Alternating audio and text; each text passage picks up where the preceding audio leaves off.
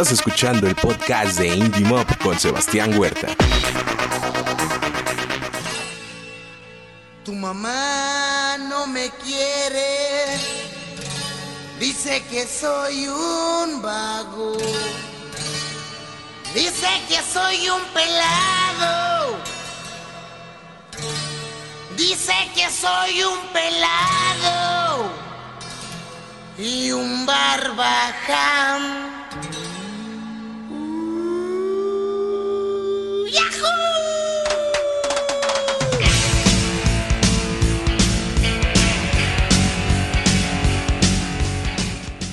¿Qué tal amigos? Bienvenidos a una emisión más de Indie Mob Podcast. Los saluda Sebastián Huerta. Gracias por estarnos acompañando en esta edición especial que servirá como homenaje al gran Charlie Montana, al vaquero rocanrolero, a él que era la bandota y la pura milpa real. Hace poco más de un año, en marzo del 2019, tuve la oportunidad de platicar con él en cabina y hablamos sobre el rock, los pinches marihuanos, la vida y la escena independiente. Les dejo esta plática, descansen en paz, Charlie Montana, y recuerden que juntos hacemos escena. Estás escuchando el podcast de Indie Mob con Sebastián Huerta.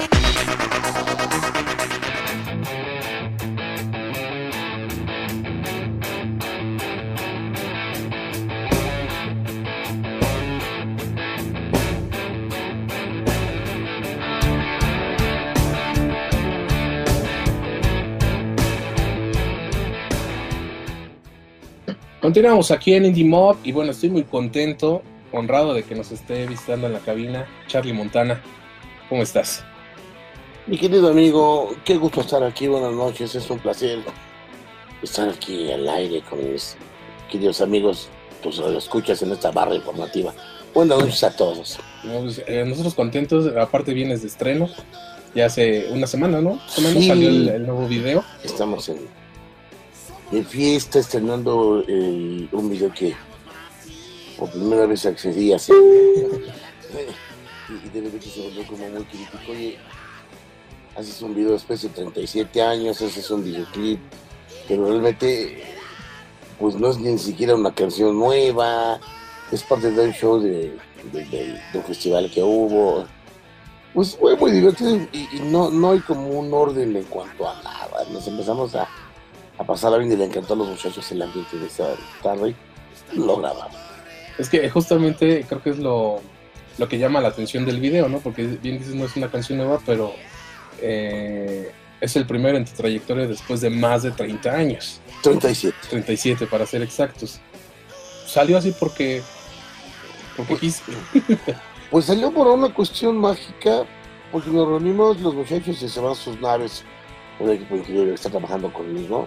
Y, y- y bueno, pues platicamos de algunos proyectos y en ellos estaba hacer un videoclip, pero y al festival les digo, pues venga, den su nota, hagan como Scotty y Midan, eh, a, a ver cómo ven a la banda en vivo, y lo grabaron y pues quedó increíble. ¿Y cómo te sentiste tú en, en esta primera experiencia? Me sentí feliz porque no había que hacer. eh, alguna vez hice cine y hice unos comerciales es bien difícil, es muy pesado. Hicimos un reality y también eh, aquí no hubo que repetir ni escenas, ni maquillaje, ni ahora que viene la patrón. Fue espontáneo, ¿no? Eso fue lo, lo bello. No, no recuerdo quién escuchó una vez de el artista se planta y hay que la cámara dé vueltas o haga lo que quiera. Él está actuando para el público. Y creo que es lo que se ve en el video. Esta Sí. presentación en el Forfest, ¿no? Sí, hubo, mucho respeto en ello porque realmente era con la gente la interacción. La gente estaba feliz, era un momento muy bueno. Nos tocó el sunset, tocamos medio, media luz y media oscuridad, pues fue maravilloso el horario y la gente feliz. Y, y la banda sonó bien, todo estuvo maravilloso. Había gran magia esa tarde. Charlie, te la- eh, ahorita me estaban dando la tarde mis compañeros, pero va a haber tiempo de platicar de, de estas cosas. ¿Cómo no? Pero, pero está dando lata, compañero. Ya te quiere tu suegra. A la persona que se la compuse, primero quería que tuviéramos un amorío, pero no, me gustaba más su hija. y, su hija pues era menor de edad, y ya cuando supo que ya no le daba tanta risa que andaba con un vago que cantaba en una banda de rock, y empezó como lío, yo me refugié con el, con el papá que, que era divorciado de la señora y era más mi amigo el señor que lo hacía. Me odió siempre la mujer. Bueno, pero, si, si Hasta se que se la llevaron, se, se fueron a Estados Unidos. Es que justamente estaba yo eh, pues, adentrándome en la historia de Charlie Montana y todas estas canciones salieron de vivencias, de cosas eh, que cualquiera puede vivir. Yo creo que por eso han conectado con, con tanta gente y por tantos años. Bueno, es que la mayoría de gente, ya sea un obrero, un corbata, un ejecutivo o un enterrador de panteón, quisieran ser Charlie Montana el jueves y el viernes de, de 9 de la noche a 4 de la mañana. Es como su ideal. No, es que sí, y recuerdo eh, de esta vez cuando eh, participaste en el Vive Latino, en estas conferencias multitudinarias que se hacían Sí. en el Metropolitan, y, y me, eh, se me quedó muy grabada una de tus declaraciones que decías de, es que no, no importa el escenario, yo de, de repente puedo estar en Tlalnepantla y al otro día en Las Vegas, Sí. y sigue siendo la misma emoción de subir al escenario. Yo tengo la virtud, eh, la bendición de que no estoy en la barrera social, vaya, ¿no?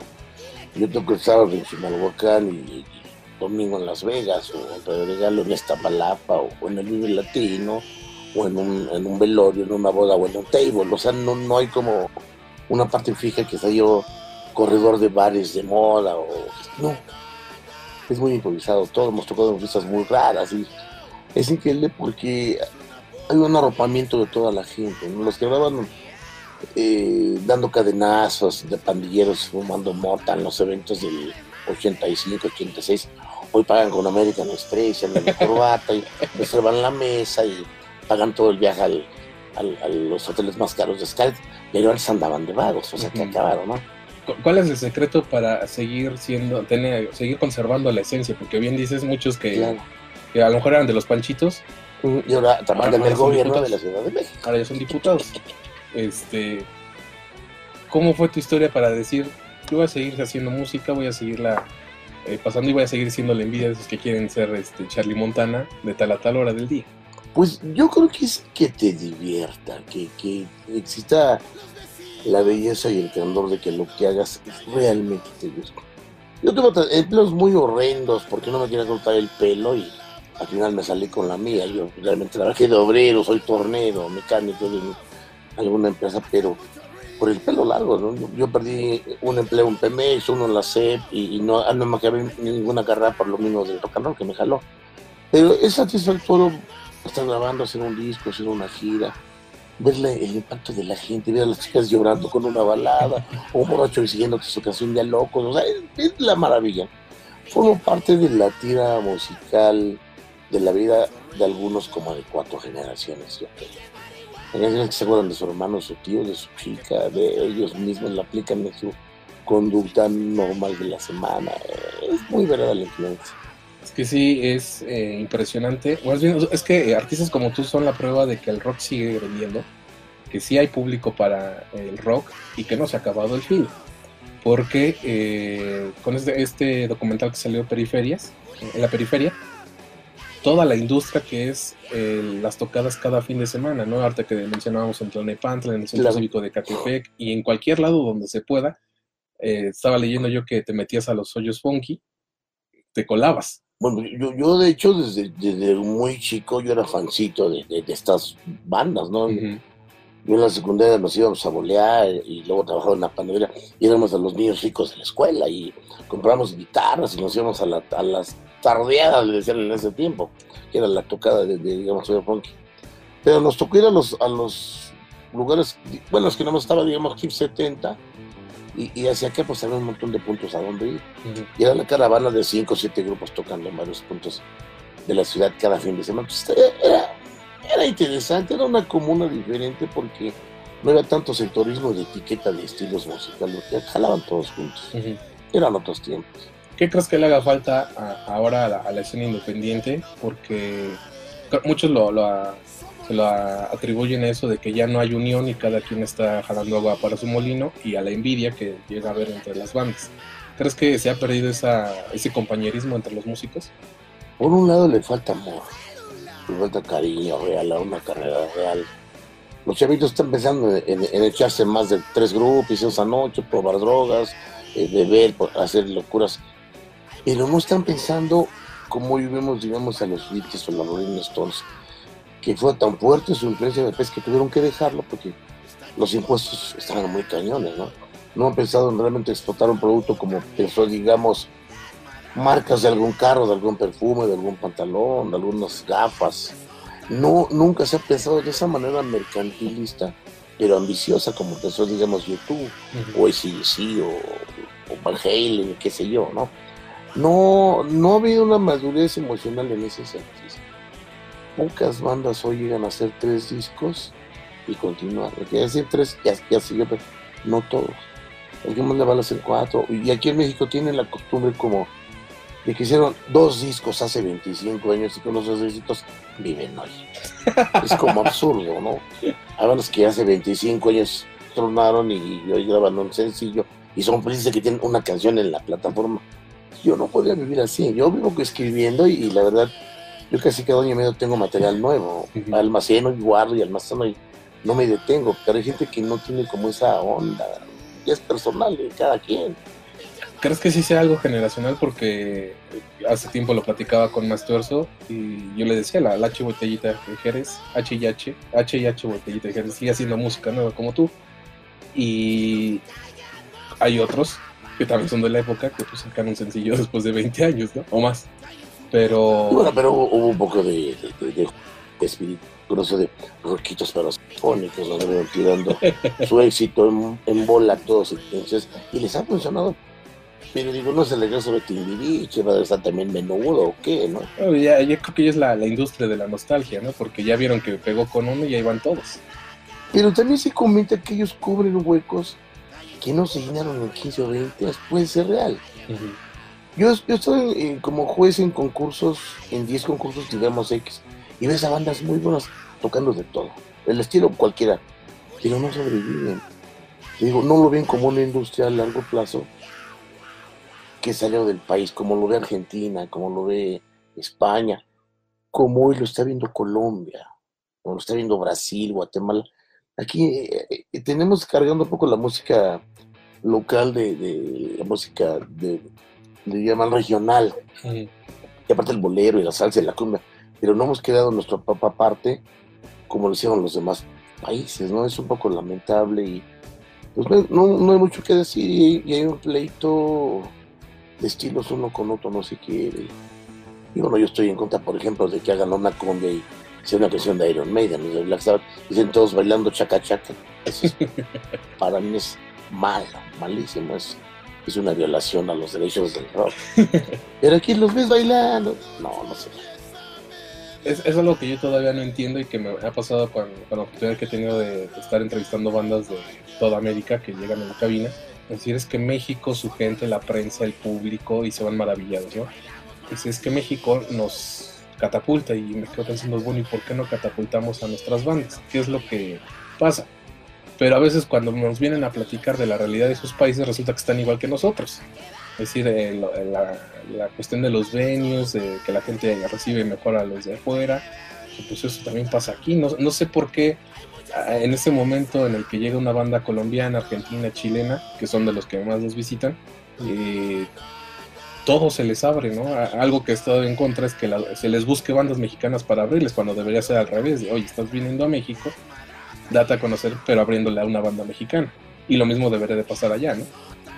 Y de aquí para allá no vamos, excepto los, los, cuatro famositos, eh, pero de ahí en fuera no, no llevan bandas a España, no llevan bandas a, hacia Sudamérica, bien, cosa colocada, ¿no? No llevaron al artista pop que está de moda ahorita, pero no, no las bandas clásicas de ataque, de, de raíz, las que pueden representar realmente el, el, el género no comercial de rock en México. No, no se ha dado. Estás escuchando el podcast de Indie Mob con Sebastián Huerta. Sí, esa es una sátira, es una sátira y una burla a la colonia. La, que, la colonia que está del que quiera, porque hacen sus fiestas en la calle, se enojan los vecinos, ladran los perros en la azotea, bloquean el tráfico, no se puede pasar, están chupando y están bailando. Pues es como la gente, son unos pinches marihuanos, hablan a la patrulla, ya que se callen. Es como la idea, ¿no? Oye, antes de que se nos olvide, y creo que es un tema importante porque también es parte de tu labor que muchos artistas no lo entienden, que cuando ya tienen cierta influencia pueden utilizarlo para cosas buenas. Tienes una asociación. Sí, este. La Fundación Chale Montana hace. Nos hemos dedicado a la filantropía. Nos, nos unimos ahorita recientemente con la Fundación Preprenadores AC de Rafa Servien y tenemos un lote de solución para diálisis. Para que el que necesite dializarse, le estamos regalando a la gente que puede ir por ello. Está en plan en la base.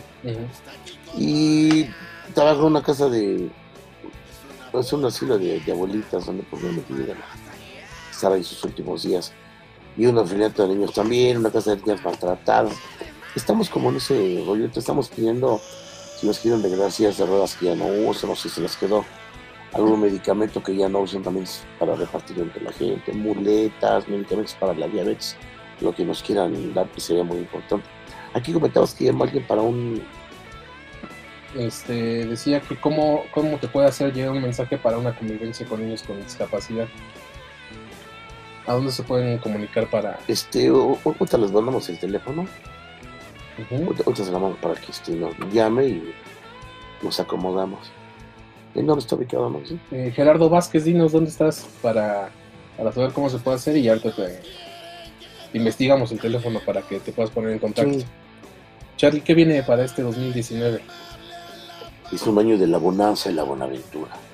Este, si mis amigos de sus naves me permiten comentarlo, vamos a hacer tres videoclips. El primero sale una obra de tres discos y un DVD, 42 canciones de toda la carrera eh, que volvemos a grabar, haciéndoles justicia a unas y otras pues haciéndolas este, más divertidas.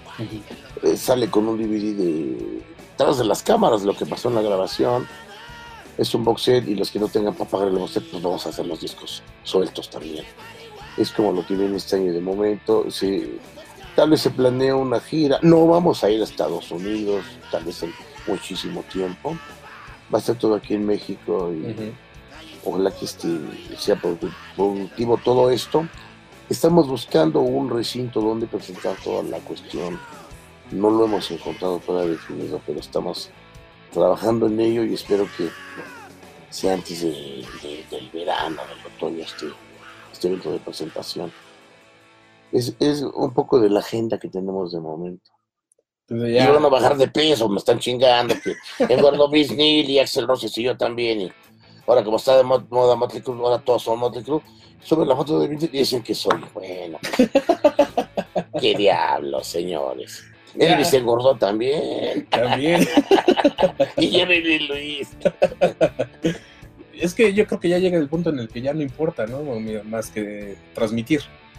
Pero ¿quién te Ha pasado chingando? muchos años, ¿no? Lo que pasa es que de repente éramos una banda como de hard rock y se hicieron imágenes donde todavía tienen la característica de los ochentas y piensan que uno es eterno y que va a ser siempre igual. Nada más que si estuviera bien chulo y bien- muy bien, dirían, ah, es que es puto, es que se operó, es que no traga, es que se puso un bypass.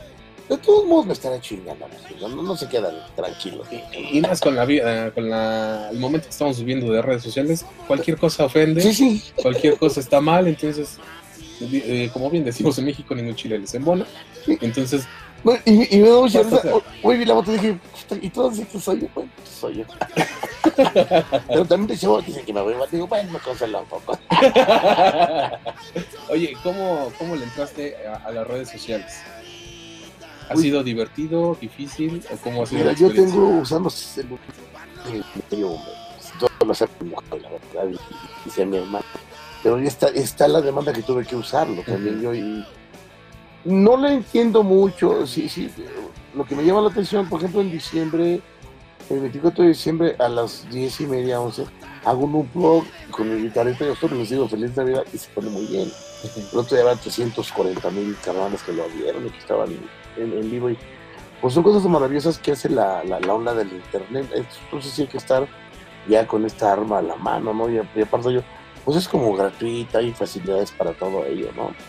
Está bien, hay gente que lo usa para mal o, están de ociosos y pues solamente lo, hacen de una forma como para actuar peyorativamente, despectivamente. y Realmente no, no hay una riqueza en cuanto yo, pero son muy importantes para, bueno, más para nosotros los que tenemos esta, este trabajo de, comunicar musicalmente al mundo, nos ha ayudado mucho.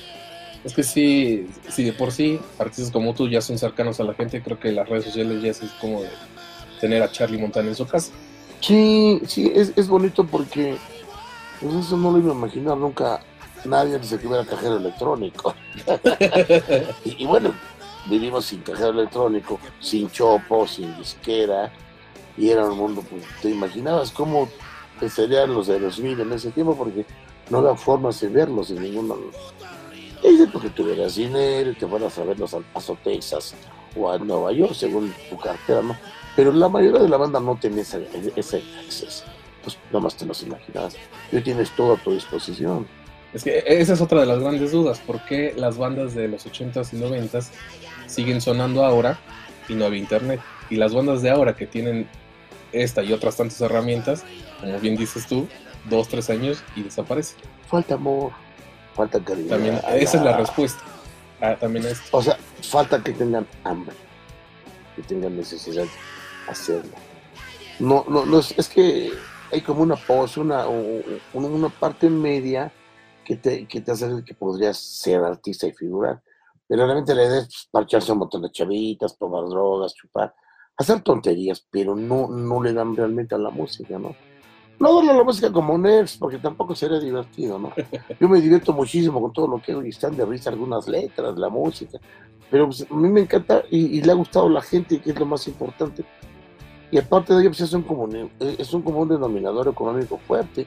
Playeras piratas, disco pirata, video pirata, todo es pirata. A mí no me han sustituido como pirata porque, porque Piojo Herrera pues, se dedica al fútbol, yo creo. Eh, Ahí sí ni cómo hacerle. Sí, Es que- pero Ujú. es una industria que genera mucho, mucho, mucho dinero. Es que aquí no lo, no lo han visto realmente los visionarios, los wannabe que están instalados en, en la pequeña parte confortable que tiene que ver con las 10 fiestas anuales bonitas de, de- de- de conciertos grandes y los 15 bares bonitos de moda que hay en el país. Entonces, o sea, fuera de ello hay más cosas. Yo te puedo decir que le toco a medio millón de gentes al año, porque el sábado lo tocas a 5 mil, el sábado, el domingo lo tocas a 12 mil y, y así todo el año. Ujú. Todos no le paran, ellos están esperando y tocan en, bares donde hay 200 gentes o 150. Siempre, ¿no? Hay, eh, es diferente, nomás que si hay como más labor, más labor de cancha, de piso, que no todos quieren hacer, no duran ni hablar. Es justamente, creo que muchas bandas tienen que aprender eso, pero creo que tienes razón en lo que dices, de, les hace falta amor, que no, no están viendo, no están viendo la carrera musical como, como eso, sino como lo que están haciendo ahorita por, por gusto y por no por los Sí. motivos que hacen que una carrera dure tantos años. Una canción es importante que sea bonita, que esté bien hecha y bien ejecutada, pero no basta. Digo, y es cada guarrada en los medios, en la radio comercial, que esto puta no es posible, pero es posible. Entonces tiene que ir de la mano todo en conjunto, ¿no? La armonía, el amor, que estén produciendo, promocionando, trabajando, presentándose, invirtiendo, planeando, viviendo y inspirándose y siguiendo, escribiendo más temas, ¿no? Pero no lo ven del todo así, es muy duro. Charlie, ha sido un placer poder platicar contigo. Eh, pocas veces se tiene la oportunidad de, de tener enfrente a alguien que tiene todas las respuestas en cuanto a lo que tiene que ver con rock. No sé si hablarle al pinche rey de España, mandarle un pastel. ¿no? ¿Tú crees que debe- eh, nos deben disculpas? Es un, es un, sí hay una lógica importante en todo ello, ¿no? Tú ves que están las catedrales del centro histórico, pero son a base de sangre y latigazos. O sea, nos quitaron a nuestros dioses, nuestra cultura, nuestra ciencia, nuestro lenguaje. Y la iglesia impuso muy cañón el- algo que no sé si fue bueno o malo, y el Papa tampoco se quiere disculpar. Entonces, ¿qué pasa, no? Nos invaden los griegos, nos invaden los franceses, eh, eh, y está esto de los españoles, bueno, espérame. Eso es como, es un país muy hermoso donde todo el mundo ha venido a roparse, pero entre nosotros mismos no tenemos la comuna, ¿no? Y luego el cambio de gobierno como que una como que ver la feria del lugar, no sé. Son temas que espero que los maduren para mi país, para mi- nuestra hermandad, estemos más o menos en cuanto a todo, porque está cañón, ¿no? Se ve como broma, pero si es real, ¿no? Tú imagínate que haber vivido los tiempos de Hidalgo, los de Cortés, no creo que haya sido muy bueno, no muy duro. Yo también espero, eh, tengo fe en que en algún momento estos dos polos encontremos el punto medio, porque hacía yo una encuesta cuando recién eh, se dio a conocer el triunfo de, de López Obrador, que se veían como seguidores o opositores, u opositores. Y la otra opción era que le vaya bien a México, y fue la que ganó. Pero, eh, como tú bien dices, eh, en momentos como que agarran sus, sus armas de cada extremo y, y a pelearse entre ellos, y los de arriba siguen sin saber que existimos. Y la cosa es que no es una cuestión como de fútbol, que sea Chivas o América, no, no, no, es el país. Sí. Y si un Andrés hace como va bien o, o va mal, pero está haciendo lo, lo que no se hizo en 100 años. ¿no? Qué bueno, qué importante. Así es. Charlie, qué gusto poder platicar contigo. Te esperamos de vuelta en Indie Mob y, pues a seguir rockeando. Muchísimas gracias, mi querido hermano. Gracias a todo el público que estuvo escribiendo. Les mando un abrazo muy grande. Gracias a tu barra informativa y ojalá que perpetuidad siempre éxito.